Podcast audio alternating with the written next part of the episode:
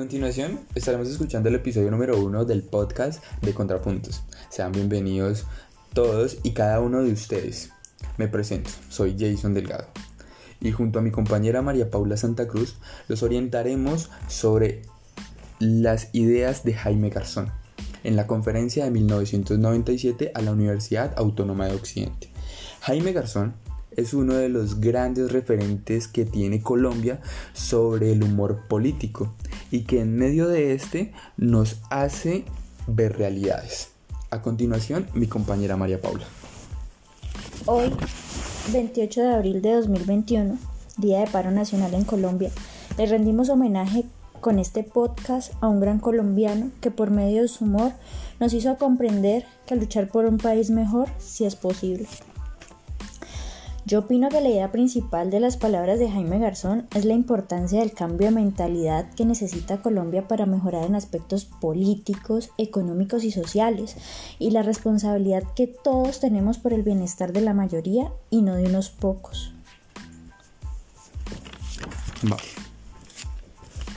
Pero vení María Paula, démosle una mirada a esas ideas secundarias que nos presenta Garzón. Una de ellas es el medio ambiente. Sí, claro, Jason. Cuando Jaime Garzón inicia la conferencia nos narra mm, una especie de informe hipotético, una tripulación de extraterrestres y el objetivo de esta historia es dar observaciones sobre la vida en la Tierra y la existencia de unos seres bípedos con actividades extrañas. Pero se preguntarán, ¿y esto qué tiene que ver con el medio ambiente? Y sí, está demasiado ligado, porque en la historia hablan de unos hormigueros, que yo me atrevo a decir que se refieren a las casas. Además hablan de unos em, de unas especie como de platinas con cuatro ruedas que se mueven en diferentes maneras y botan ciertos humos y hacen pues referencia a lo que hoy conocemos como los autos. Además, eh, que en ninguno de esos hormigueros eh, falta una pantalla que transmite, eso hace referencia a un televisor. Eh, tanto los carros como los televisores, como muchas de esas cosas que se describen en esta historia, lo podemos ver como contaminación auditiva y hacia la atmósfera. Eso es lo que ellos observan desde las lejanías. Bueno, y sabes, eh, me parece muy, muy curioso en la forma en que él los dice y cómo concluye, que no somos personas racionales, que nos falta todavía inteligencia. Sí, claro, Jason, esa, ese aspecto de, de, lo que ellos hablan de nosotros, de lo que ellos observan, es, es cómo nos atacamos entre nosotros, cómo siempre estamos en pelea con, con nuestro entorno, entonces ellos llegan a esas conclusiones muy, muy verídicas y de las que aún somos muy conscientes a pesar de que han pasado años. Bueno, en otros aspectos importantes del, medio ambiente que trata Jaime Garzón, de lo que nosotros vemos como desarrollo en las elecciones, los seres humanos siempre buscamos los candidatos que nos ofrecen eh, esas propuestas pues de mejores vías y pero nunca miramos las propuestas de ese otro candidato que puede tener políticas ambientales. No somos capaces ni de mirarlos. Eh, siempre hemos visto el desarrollo como, como poder e infraestructura por encima de lo que tengamos que pasar. Bueno, Pau. Y otra de las ideas que él habla es de la educación es otro de los grandes temas que él toca. Eh, sí, claro, Jason. Eh, en ese aspecto, Garzón tiene muy claro que la universidad es la mejor etapa por la que pasa el ser humano, pero jocosamente nos comenta que eso es hasta que llegan los profesores y está en lo cierto. Nos hemos acondicionado en un modelo pedagógico tan estricto que no pensamos y somos autónomos, porque la escuela, el colegio y la universidad nos guía en una enseñanza que no satisface nuestras necesidades y a la final no tenemos una identidad. Me quedo con la frase de Garzón de que no tenemos una conciencia colectiva, pero sí una cómoda e individual. Compañero, ¿qué piensas del tema de la constitución política y sus derechos? Mira que en esta parte de la conferencia de Garzón, él nos relata otro de sus casos hipotéticos y el humor que lo caracteriza nos explica de manera muy sencilla que Colombia es como una finca y nosotros somos los dueños de ella y buscamos contratar a un mayordomo para que eh, recoja los huevos que pone la gallina, eh, esté pendiente de la vaca que nos da la leche y mejore las condiciones pues de esa finca pero, este mayordomo que nosotros escogemos se come los huevos, mata la vaca y nuestra finca totalmente la encontramos deteriorada. Es lo que pasa cuando escogemos un mal gobernante. Estamos tan acostumbrados a bajar la cabeza con los servidores públicos y como su nombre lo indica, ellos deben servir al pueblo, pero no, nosotros le rendimos todas las pleitesías. Nosotros somos dueños de la soberanía porque nosotros decidimos qué hacer con este territorio. Aquí Garzón nos resume cada parte de esa historia. Por ejemplo, él nos habla de la tutela, este gran instrumento que nos sirve para nuestros derechos, perdón, para que nuestros derechos no sean vulnerados, pero ni siquiera lo sabemos utilizar. Somos tan básicos que nunca hemos sabido utilizar bien estos recursos que nos ha dado en sí la constitución política y los derechos a los que se nos han otorgado. Y sabes, mira, me sorprende la forma en que los indígenas guayú traducen el artículo 11. O sea, es que es pasar de decir, nadie podrá ser sometido a pena cruel, trato inhumano o desaparición forzosa, a decir, nadie podrá llevar por encima de su corazón a nadie, ni hacerle mal en su persona aunque piensen y digan diferente. Wow, como te digo, me sorprende la forma en que ellos ven nuestra realidad. Jason, el último tema que trata Garzón es uno de los más interesantes de la conferencia. Eh, él habla de la participación de las elecciones Garzón nos recalca la importancia del voto, este mecanismo de participación ciudadana tan esencial y tan atropellado en ese tiempo y en el ahora, especialmente nosotros los jóvenes que nos dejamos deslumbrar y nos da pereza, somos demasiado perezosos en leer propuestas para escoger lo mejor para nuestro país. La frase de Garzón, si ustedes los jóvenes no asumen la dirección de su propio país, nadie va a venir a salvárselo, nadie. Es lo que estamos viviendo en este momento, una lucha por recuperar un Estado de Derecho que está abandonado. Debemos aprender a elegir a nuestros gobernantes. Fue una de las excelentes propuestas que nos dejó Jaime Garzón.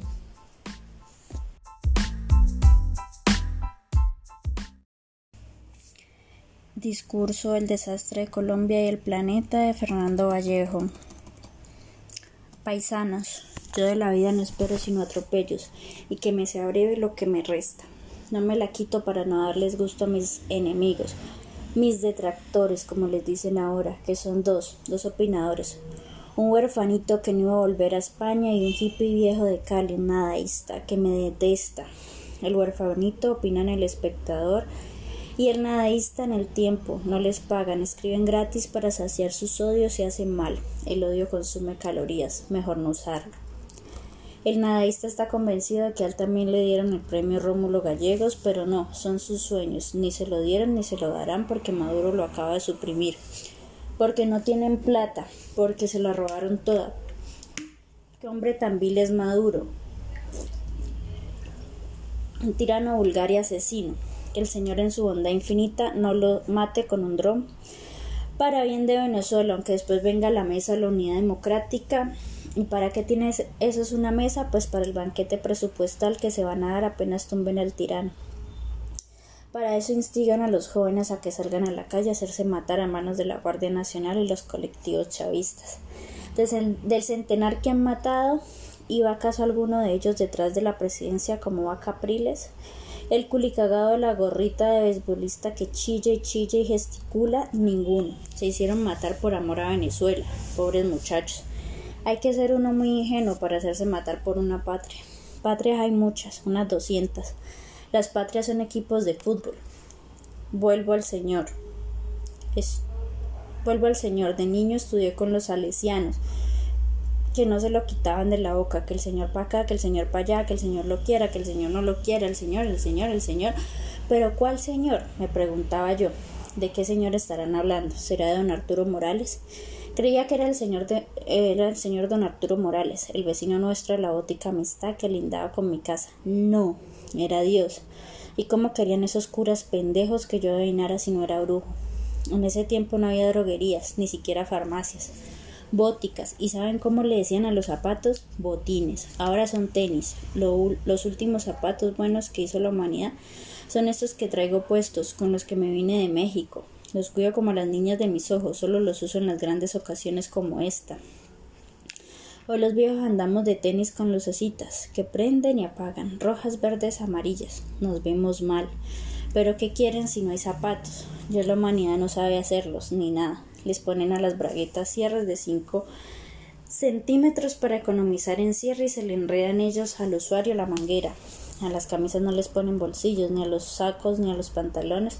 Uno se tiene que meter la plata y la cédula en las medias. En los calzoncillos no caben, porque los hacen minúsculos para ahorrar tela y que se vea el comprador muy sexy. Pero ¿para qué queremos vernos sexys por dentro? Si todos andamos vestidos por fuera. Usen calzoncillos grandes, cómodos, como yo. Y el día que tengan función de gala se los quitan y así se van a ver sexys.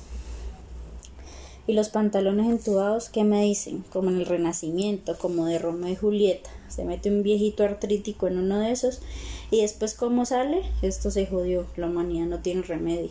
A que no saben por qué llaman a Dios el Señor. No sabe Francisco Bergoglio, es muy ignorante. Habla italiano porque nació de familia italiana y porteña, porque nació en un barrio de las flores. No es como su antecesor Benedicto, hoy Papa Emerito, que sabe latín habla en latín con el Espíritu Santo, mm, un latín espurio, mezclado con palabras de hoy, neologístico para decir Internet, por ejemplo, que dicen Internetus. ¿Y qué importa? Para eso son los idiomas, para que se entienda la gente, o están ahí por bonitos. Bueno, les voy a explicar por qué los cristianos llaman a Dios el Señor, porque en la Septuaginta, la traducción al griego de la Biblia hebrea, o sea, nuestro Antiguo Testamento, que hicieron 70 traductores, griegos en los siglos 3 y 2 antes de Cristo en Alejandría, Yahvé, el dios de los judíos lo tradujeron Kairie, que en griego quiere decir Señor, como en el Kairie Eleison, Criste Eleison y por lo que tradujeron así. Ah, eso sí ya no sé, yo tampoco lo sé, porque les daría la gana. La ótica amistad lindaba pues con nosotros y era a la vez farmacia y casa, la de don Arturo Morales, su mujer y sus hijos. Tenía don Arturo un sellito de caucho con el nombre de la ótica que usaba para sellar las fórmulas magistrales que despachaba. Cianuro diluido en yodo para las lombrices de los tuntunientos. Marihuana para el dolor artrítico. Concentrado de siete potencias para los que no se daban abasto con su mujer. Pues bien, cuando el liceo de la Universidad de Antioquia me dio mi diploma de bachiller en una ceremonia preciosa en el Paraninfo que no se me olvida, venía firmado, raquete firmado, sellado y raquete sellado con sellos y firmas de la Presidencia de la República, del Ministerio de Educación, de la Gobernación de Antioquia, de la Alcaldía de Medellín, de la Rectoría de la Universidad. Saliendo de la ceremonia, corrí la óptica Amistad, todavía encorbatado, y le dije al dueño don Arturo, saque el sello y me lo estampa aquí, al lado de esto, si me lo firma encima. Y dicho y hecho, le puso el sello y firmó. Me quedó el diploma impresionante. Yo soy muy previsor. Orino siempre antes de salir. Me lo inculcó mi mamá de niño. Y todavía no se me quita el vicio. Los muertos siguen pesando sobre nosotros los vivos hasta que nos entierran. Por eso el Evangelio dice que los muertos entierran a sus muertos. ¿Cómo cambian las cosas? A los enemigos hoy les dicen detractores, a los demagogos populistas, a la herencia legada a los antepasados ancestros, a los sermones homilías, a los maremotos tsunamis, a los fanáticos fundamentalistas, a los militares de alta graduación, altos mandos, a los funcionarios de alto robo, altos cargos, a los guardaespaldas escoltas, a los policías efectivos, a los preguntones entrevistadores, a los hablamierda analistas, a los protestantes evangélicos, a las putas prepagos y a los maricas gays. Acabaron con el idioma, me lo putearon y me están acabando con Colombia. Todo lo tumban, todo lo dañan, todo lo acaban y no me gastan todos estos zapatos nuevos porque el que no tiene viejo no tiene nuevo, como decía mi mamá. Muy buena mujer, entre niños y niñas tuvo 20 y acabó pirada, como dicen los argentinos. Los alzados que andarán hoy estos pampayanos con su maradona de papá. Papá tendrán, pero no santo, y nosotros tres, los dos que nos trae Bergoglio de regalo, canonizados al vapor por el fast track de santos, sin abogado al diablo y sin haber hecho un solo milagro. La madre Laura, ni paisana de Antioquia, está sí muy milagrosa. Con levadura hacía subir el pan y un obispo con mentolín le hacía subir el báculo. Así que ya saben, cuando no les funcione el báculo, cuando no les funcione el minúsculo esencial, se encienden, se encomiendan a ella, le rezan así, Santa Madre María Laura de Jesús Montoyo Peggy, haceme el milagrito que mi mujer está desesperada, cuentan hasta tres y listo, quedan como obispo con báculo. Bueno, hasta aquí el primer discurso, sigue el segundo, el largo. ¿Trajeron sándwich? Ah, ustedes no son como yo que orino siempre antes de salir.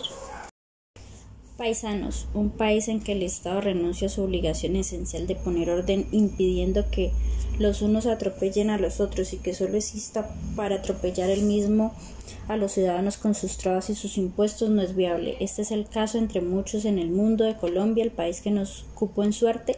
Aquí no hay más leyes que las de la BACRIM y las de las del todos contra todos, la ley de la selva y el honorable Congreso de la República. Entonces, ¿para qué está? Para robar. Quítenles entonces el honorable a esa partida de hijos de puta. ¿Y qué se puede esperar de la Corte Suprema de Justicia si sus magistrados se venden y de los fiscales anticorrupción si extorsionan para archivar investigaciones que no existen? y de los empleados de la DIAN si se roban la plata de los impuestos en sus mismas oficinas y el presidente si se deja sobornar por Odebrecht que cuando una investigación internacional saca a la luz el soborno después de cuatro años, no sale con que me acabo de enterar y nos piden perdón. Y si no había hecho nada malo, porque pedía perdón? Vea este. Está como Wojtyla, el papa polaco que al final de su vida consagrada a hacer el mal para seguirse haciendo ver, ya todo había de tembloroso, le dio por pedir perdón que perdona a los indios, que perdona a los negros, que perdona a los judíos, que perdona a las mujeres, que perdona a Galileo, que perdona a los esclavos. A los gays no les pidió perdón porque era homofóbico. Ay, tan bonita la arracacha blancuzca con tiara. Se le van a comer los gaycitos. Ahora en el pudridero de los papas donde te chutó la muerte te están comiendo los gusanos. Alimaña, pobres gusanos, se van a envenenar. Ante la Comisión de Derechos Humanos de la ONU protestó porque yo soy protector de los animales. Los animales son personas como yo, individuos irrepetibles por más vueltas que el mundo. ¿O han visto ustedes dos perros iguales? Todos tienen distintos recuerdos, distintos terrores, distintos amores, distintos dolores como nosotros. Además, el hombre no tiene por qué tener derechos. Esa es una alcahuetería de la Revolución Francesa, solo deberes, tres esenciales deberes, a saber, uno, no reproducirse, dos, no comerse a los animales y tres, no votar. ¿Trajeron cuaderno? ¿Qué van a traer? Anótenlo en sus celulares, el cuchito que no tenga celular se los graba en la memoria. En la de arriba, en la de sus neuronas cerebrales, los tres van con no para facilitarles el aprendizaje con que el Señor, con que Dios, con que el Creador del universo, con que el que hizo a Adán a Eva y a la serpiente, la serpiente tentó a Eva, Eva tentó a Adán y de la tentación nacieron Caín y Abel. No bien creció Caín y le salieron pelos en la horqueta y mató a Abel con el fermón de un asno. Y Dios desde arriba vio y lo permitió y no castigó al criminal, lo dejó ir impune. Ahora quiere Uribe que lo castiguen, que le castiguen a los de las FARC no, hombre, Uribe, no te metas en enredos que te estás amargando la vida. Relájate, escampa, que ya no lloviste ocho años. La impunidad, Uribe la consagró, Dios en el paraíso. Junto con el instinto homicida del hombre, se los insufló con un soplo en su alma. Matar está en nosotros como en el pájaro hacer nido. Quítenle la impunidad y la coima al mundo y lo paralizan. Que siga entonces el Congreso de Colombia robando, que el robo no está reñido en el concepto de patria. Vuélvanles a poner el honorable a esta partida de hijos de puta. Viendo Dios la chambonada que había hecho con la creación del hombre, se dijo voy a remediar esto. Y mandó a su hijo Cristo a redimirnos. Se lo colgaron los judíos de dos palos y le dieron a ver vinagre. Y después de los dos mil años transcurridos Desde esa redención, ¿dónde, está, ¿dónde estamos? Aquí en Colombia, con 3 millones de exiliados, 6 millones de desplazados, 10 millones de subempleados, 20 millones de desempleados y entre desplazados y empleados y desempleados vayan sumando para que tengan la cifra de la miseria en esta potencia emergente como le la llama el soborno de Odebrecht. Y el mundo igual, los polos derritiéndose, las especies extinguiéndose, el mar ahogándose en billones de toneladas de plástico, la atmósfera asfixiándose en el hollín, las calles atestadas, las carretas, las carreteras atestadas, los aeropuertos atestados y gente y gente y gente y no encuentro un plomero.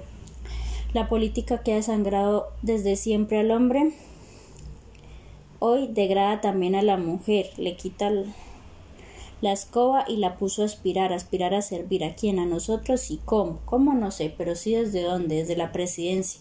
Y en calidad de que desea servir desde la presidencia, pues de presidente, veaste bobo. Alebrestadas por el libertinaje democrático que reina les dio por creces superiores al hombre. Y no, ellas solo son tetrapodas, con un par de miembros inferiores y otro par de miembros superiores, no tienen más, por lo tanto no son superiores al hombre. Todavía que tuvieran cinco miembros, a una se le acaba de ocurrir la siguiente fórmula mágica. Ella de presidente y Uribe de, vicepresidente. Bobita. Uribe no va a despilfarrar en voz su patrimonio electoral que le costó sudor y sangre.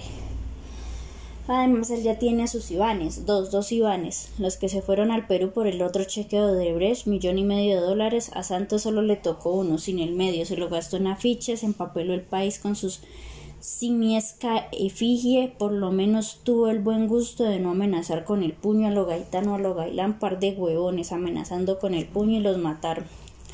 Cuando yo vaya a amenazar saco una metralleta y armas a karma, sea, los cachorritos galán ya crecieron, pero siguen pegados de la teta pública como nacieron y no la sueltan. Como Simoncito Gaviria que también y tampoco, los cachorritos galán son huérfanos, Simoncito no, tiene un papá que lo quiere y que desde el closet sinuosamente, maquiavélicamente, manzanillamente lo promociona, y ahí va Simoncito para la presidencia, propulsado por su papá como pedo en culo.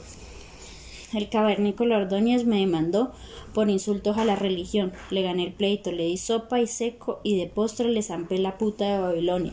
Mi novela de las prepago. Ya la leyeron, ya la compraron y qué esperar. Saliendo de aquí corran a ver si la encuentran porque se agota.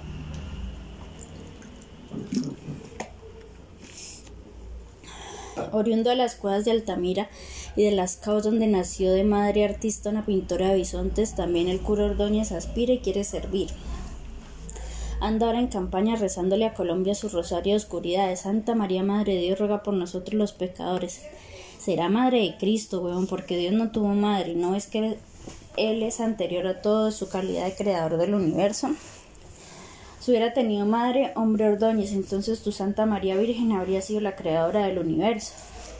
Aclarado lo del Ave María, paso a explicarte Ordóñez el creo y el Padre Nuestro. Dice el creo, creo en Dios Padre Todopoderoso, Creador del cielo y de la tierra, y en Jesucristo su único Hijo, único, dijo único, y entonces porque el Padre nuestro dice Padre nuestro que estás en los cielos. Nuestro somos muchos, no uno solo. Yo también entonces soy hijo de Dios, Ordóñez, respetame, y si me volvías a demandar por insultos a la religión, te vuelvo a dar sopa y seco y esta vez por daños y perjuicios. Te embargo hasta la camándula. Karol Wojtyla, más conocido por el alias de Juan Pablo II, polaco nacimiento y profesión alimaña, fue a 130 países, entre ellos vino a Colombia a predicar contra el condón y la interrupción del embarazo, a usar la paridera, vaca ahorra. Quería que las demás vacas parieran. Durante los 26 años de su papá le subió la población mundial 2.200 millones, lo que se tardó la vida en producirlos desde la noche de los tiempos hasta 1930 en que llegó a esa cifra. Hoy vamos en 7.400 millones. Qué obsesión la que tenía este hombrecito blancuzco en que siguieran las hijas de Eva, la producción interrumpida de Caínes y Abeles, el gran desastre ecológico de hoy se lleva a la última instancia el crecimiento desmesurado de la población humana y ahora viene alias Francisco y la canoniza y luego nos salen con que no nos reproduzcamos como conejos. ¿En qué quedamos, Bergoglio? ¿En que sí o en que no? Porque sí y no es imposible. Eso es santo, es un engaño. Pasado mañana llega a Colombia, aterriza en Bogotá y se sigue para Villavicencio a salvar la, Amazonía, el pulmón del mundo, a enarbolar la bandera verde ecologista que está de moda. para tapar el desastre demográfico que produjo su predecesor Boftile, la pederastia de sus curas y sus obispos en estos días están juzgando en Australia al cardenal Pell, el tercero en la jerarquía vaticana después del Papa y el secretario de Estado, por haber hecho suyo el precepto de Cristo. Dejad que los niños vengan a mí, porque de ellos es el reino de los cielos. Y de los viejitos, ¿no? A mí no me toca reino de los cielos. Madres de Colombia, maten a sus niños rápido, que todavía están a tiempo, porque si los dejan crecer, se van a quedar los pobrecitos como yo, sin el reino de los cielos. Qué malo es el niño, le saca los ojos a las ranas y tiraniza a sus papás, exigente y berrinchudo. El primer verbo que aprende es querer, lo conjuga desde que se levanta hasta que se acuesta, la primera persona singular del presente indicativo en positivo o en negativo. Yo quiero helado, yo no quiero sopa, yo no quiero trencito, yo quiero un iPad. Tengo un sobrino nieto al que la mamá y la abuela lo endiosaron, nos lo entronizaron como rey de la creación. Tiene cinco años y está convertido en un monstruo protagónico, en un presidente de Colombia. A fuerza tiene que ser el centro de todo, se empelota para que vean cómo es, levanta la pata y orina como un perro. Después hace cash, me invitan a comer, estamos sentados a la mesa y aparece el reyesito. Quítate de ahí, me dice que ese puesto es mío, según él, todo es de él. No quiero oír más ese pájaro grita furioso, cállenlo, no quiero a los animales, salió a sus papás. Como el protagonismo lo tiene esquelético, se le transparentean los huesos. Le dan caldo de tortolita, las finas hierbas para que se le aumente la masa muscular. Tiene seis dedos en un pie y cuatro en el otro. Se llama Anivital. Malditas sean las madres y las abuelas. Y maldito Dios que las hizo. Odio a Dios y a los dueños de hospitales. Dios está más desprestigiado que los partidos políticos. ¿Cómo permitió las dos guerras mundiales? ¿Cómo dejó llenar esto de gente? Como cuando uno le reza no oye, como cuando uno le pide no da, si da uno agradece, pero si no, al que sí, sí, al que no, no. Cuarto mandamiento, no recen, saquen otra vez los celulares, pero no me pidan mi mail, que no contesto y el teléfono no tengo. Yo soy más bien telepático, el que me quiera contactar me piensa. Odio a los niños, a sus mamás, a sus abuelas y bisabuelas y tatarabuelas, sin que me importe que estén vivas o muertas, porque lo que yo quiero y por lo que lucho y detrás de lo que voy es la interrupción de la cadena reproductiva. Por eso mi primer mandamiento. No traigan niños al mundo a sufrir, que de paso hacen sufrir al prójimo. El infierno son los demás, dijo Sartre. Lo dijo hace 60 años, cuando éramos tres mil millones. ¿Qué diría si resucitara hoy que ya pasamos del doble? Diría se nos calentó el infierno a más del doble. Más dañino que Atila, que Hitler, que Stalin, que Pol Pot, porque estos por lo menos quitaban y él ponía en su paso por la vida el polaco Karol Wojtyla encarnó en los términos más absolutos el mal. Fue la máxima limaña que logró parir la tierra en su besania, la limaña en estado puro, la que sin irle ni venirle ni sacar provecho alguno hace el mal porque para eso existe. Con Wojtyla la historia se supera, pasó a ser metafísica, antología, la esencia vuelta a existencia, teología, hora de santo le dicen San Juan Pablo II. ¿Y dónde está Juan Pablo I? Va a ver. Donde no hay primero, no hay segundo. Canonicen. También a Albino Luciani, alias Juan Pablo I, al que envenenó la curia a los 33 días de su dicha como un hipotensor diluido en su sopita, lo mandaron a cantar al cielo en el coro de los angelitos. Oleadas de africanos hambreados y desesperados, volcándose sobre Europa en barquitos que naufragan en el Mediterráneo y se ahogan por millares, y los que logran llegar desembarcan en países ajenos, hostiles, que no los quieren porque sus habitantes, que parecen que están bien, tampoco pueden con sus almas. Noche tras noche veo la cena en los, en los noticieros de televisión y me pregunto a cuántos de estos desaventurados ha cogido alias Francisco en el Vaticano. Se me vienen al recuerdo las varias veces que alias Juan Pablo II fue al centro de África a predicar, contra el condón en plena epidemia de SIDA. En su epicentro la leyenda de una de esas vallas que le montaba la avanzada de sus secuaces vaticanos para recibirlo y prepararle el terreno para su prédica Bienvenidos al banquete de la vida. Banquete esto, el hambre, la enfermedad, los decapitados en África Central, la machete, un banquete. El único milagro de Woftila por el que su sucesor Bergoglio lo canonizó fue curar a una vieja del mal de Parkinson, del que sufría y del que murió. Qué hombre tan bueno. La señora la salvó del dolor y la muerte y él siguió vivo con su enfermedad, sufriendo para poder ofrecerle su sufrimiento al Señor. Al final sufría en el hospital Gemelli de Roma, el de los millonarios petroleros sauditas ocupando un piso entero. Bergoglio es igual de falso que Santos. Le toman foto, finish y empato, homofóbica, recalcitrante y bien lo sabe Buenos Aires, de la que fue arzobispo. Unos periodistas que lo entrevistaban en su avión, invitados por él en uno de sus primeros viajes papales, cuando le preguntaron por los homosexuales, les contestó ¿Y quién soy yo para juzgarlos? Bergoglio no sabe latín. Es entonces y estulto. No tiene tonsura porque no tiene pelo. Y donde no hay agua en torno no hay isla. Habla italiano porque nace de papás italianos. Lo aprendió en su casa, pues. Como aprende el burro en el campo a rebuznar. Además del italiano rebuzna en argentino. En inglés no. Sabe decir I am de pope. No descendió sobre el Espíritu Santo como sus lenguas de fuego. Provincial de los jesuitas como empezó. Los traicionó cuando llegó. En vez de ponerse Papa Ignacio, se puso Papa Francisco, el santo de los franciscanos, la competencia, para hacerse el humilde. En la quinta votación del conclave, el Espíritu Santo lo hizo elegir para no perder a manos de los evangélicos el último reducto del catolicismo. Latinoamérica, amén de teólogo, amateur de es alquimista, transmuta el pan bimbo en cuerpo de Cristo. La destrucción del planeta por el atropello del hombre ecologista Bergoglio tiene por última causa la expansión demográfica que a su hostila quien te hizo cardenal y a quien vos hiciste santo. A vos te nombró cardenal presbítero de San Roberto del Armino, que sabes quién fue el que le entregó a Galileo a la Inquisición. Judas Santo irá al aeropuerto a recibirte y a significar la comedia Los dos Judas. Acto seguido Colombia la novelera, la novelera, la futbolera saldrá a las calles en multitudes a aclamarte te llenará las esplanadas de tus misas y te convertirá en un partido de fútbol. Los judíos, los cristianos y los musulmanes que en conjunto constituyen la mitad del género humano no quieren a los animales, los vejan, los torturan, los esclavizan, los matan, se los comen. Los matarifes judíos los matan en los mataderos coches, los matarifes cristianos en los mataderos cristianos y los matarifes musulmanes en los mataderos musulmanes. Sus tres religiones comparten como libro sagrado Levítico, el tercero de la Biblia el de los sacrificios de animales por los clérigos de la religión judía, los levitas a Yahvé que excitaba con el olor de la carne asada.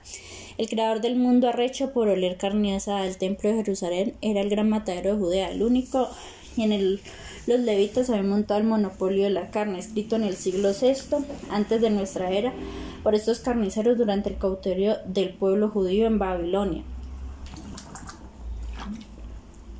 He ahí en el Levítico el primer gran obstáculo para que haya podido surgir una, una moral en el mundo, una, la única, sin que haya posibilidad de otra la que considera como nuestro prójimo no solo el hombre, sino también a los animales del sistema nervioso complejo, porque por el que sienten dolor como nosotros, empezando por los que el hombre domesticó. Lo demás son religiones y sectas, incienso y mirra. Medio milenio después de ese libro monstruoso surgió Cristo el máximo engendro de la maldad y la mentira forjado por la leyenda. ¿Cómo pueden tener ustedes paisanos como el más bueno de los hombres que haya habido y pueda haber como el paradigma del humano? A uno que insultaba con nombres de animales como cualquier Fidel Castro y que llamaba a los fariseos serpientes raza de horas y que decía que no hay que tirarle las, las perlas a los cerdos y que la mandaba decir con sus discípulos a Herodes Antipas y, y decirle a ese zorro que yo predico y hago milagros y que al tercer día resucito. La serpiente, los zorros y los cerdos son mis hermanos y los amo, me nace así y el que no quiera ver, que no vea, que no vea la sangre que corre a chorros en los mataderos, que no vea a los pollos de la industria avícola encerrados en jaulas minúsculas destrozándose el cuerpo a picotazos por la desesperación, que no vea a los cerdos de la industria porcina inmovilizados para que engorden sin gastar calorías moviéndose y que los siga comiendo para convertirlos en excremento ¿Cómo pueden llamar industrias a la producción en masa de seres inocentes que sienten el dolor como nosotros? Como si fueran cosas, es que nosotros somos cosas, compañeros nuestros en el dolor de la vida y en el horror de la muerte. Los animales son nuestros hermanos. Nuestro prójimo, todo el que siente el dolor como nosotros es nuestro prójimo, y no solo el hombre como pretendió el loco Danino de Galilea engendro de la leyenda, hermano de Luzbel. Ustedes nacieron de la infamia, en ella se van a morir, porque además de que no ven, no oyen, son paredes, la máxima mentira de la humanidad es el mito de Cristo. Yo lo he desmontado en la puta de Babilonia como nadie. Mi vida toda se agota en ese libro para escribirlo así. Empecemos porque no hay un Cristo sino veinte y todos legendarios, ninguno real y todos inventados en los años 100 y 300 y ninguno antes. De los 20, tres están en el Nuevo Testamento, el Cristo del Evangelio de Juan, el Cristo de los Evangelios de Mateo, Marcos y Lucas y el Cristo de los Epístolas de Pablo. Tres Cristos distintos de la puta de Babilonia, expresión del Apocalipsis no mía, la gran ramera, la más grande del planeta, la iglesia refundió en uno es el que le reza. No hay católicos, protestantes y ortodoxos. Dos mil y tantos millones antes del año 100 no hay cristianismo. El que diga que sí, que vaya sacando las pruebas y el que diga que Cristo existió, que vaya mostrándome partida de nacimiento firmada por el rey Herodes y autenticada por Poncio Pilatos. Y el que diga que Dios existe, que con su pan se lo coma. La Biblia entera, tanto como el Antiguo como el Nuevo Testamento, es una sarta de imbecilidad y moralidad. Dios un monstruo, el cristianismo un insulto a la inteligencia y a la moral. Su historia la de una empresa criminal, la curia romana una mafia, el papa un estafador, sus cardenales unos travestis degenerados, su conclave un congreso de Colombia, su Cristo un hippie loco, su redención una patochada, la cruz un par de palos, sus oraciones ya se las desmonté arriba, después dicen que yo me repito. El Cristo que colgaron los judíos de una cruz no existió. No sigan calumniando a los judíos que con Hitler tuvieron bastante. los que sigan sueltos matando palestinos en la tierra prometida la que les dio llave. Total, la verdadera historia de este pueblo empieza con un genocida Josué y con un genocidio, el de los cananeos, los habitantes originarios de este terregal. Antes no hubo estadía de los judíos en Egipto, ni cierre del Mar Rojo para que pasaran, ni cuarenta años cruzando el desierto del Sinaí. hoy lo cruza uno en un en un par de horas. Carnívoros como los cristianos y los musulmanes, los judíos, los judíos son matarifes, carniceros, cuchilleros malos también como los cristianos y los musulmanes. Degüellan a los corderos, el animal que simbolizaba la inocencia y la bondad, mientras siga habiendo judíos, cristianos y musulmanes en la tierra.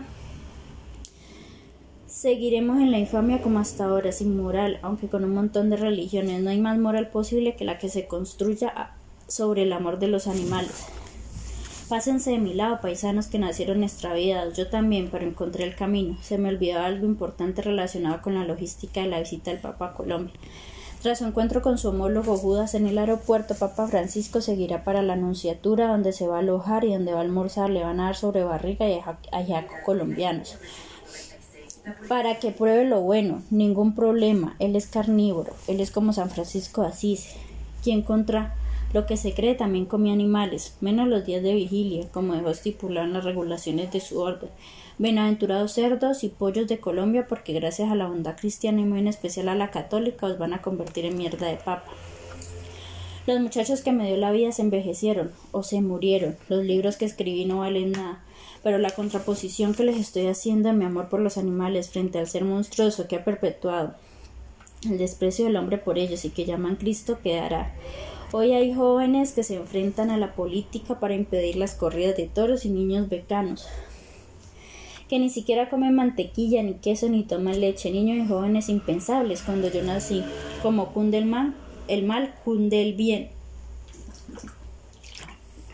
Estos niños y estos jóvenes me encienden la esperanza, la felicidad en este mundo de dolor se me hace impúdica, pero a veces me llega como la que he vivido ahora, en estos momentos pasados con ustedes, que la vida les sea leve y que alcance la paz del alma es lo que deseo y mucha suerte. Los equipos y utensilios utilizados en el procesamiento preparación envasado van estar diseñados, construidos e instalados de manera que se evite la contaminación de alimentos, facilite la limpieza y desinfección de sus superficies y así permitan desempeñar adecuadamente el uso previsto Además, los equipos y utensilios deben de estar fabricados con materiales resistentes al uso y a la corrosión, así como la utilización frecuente de los agentes de limpieza y desinfección.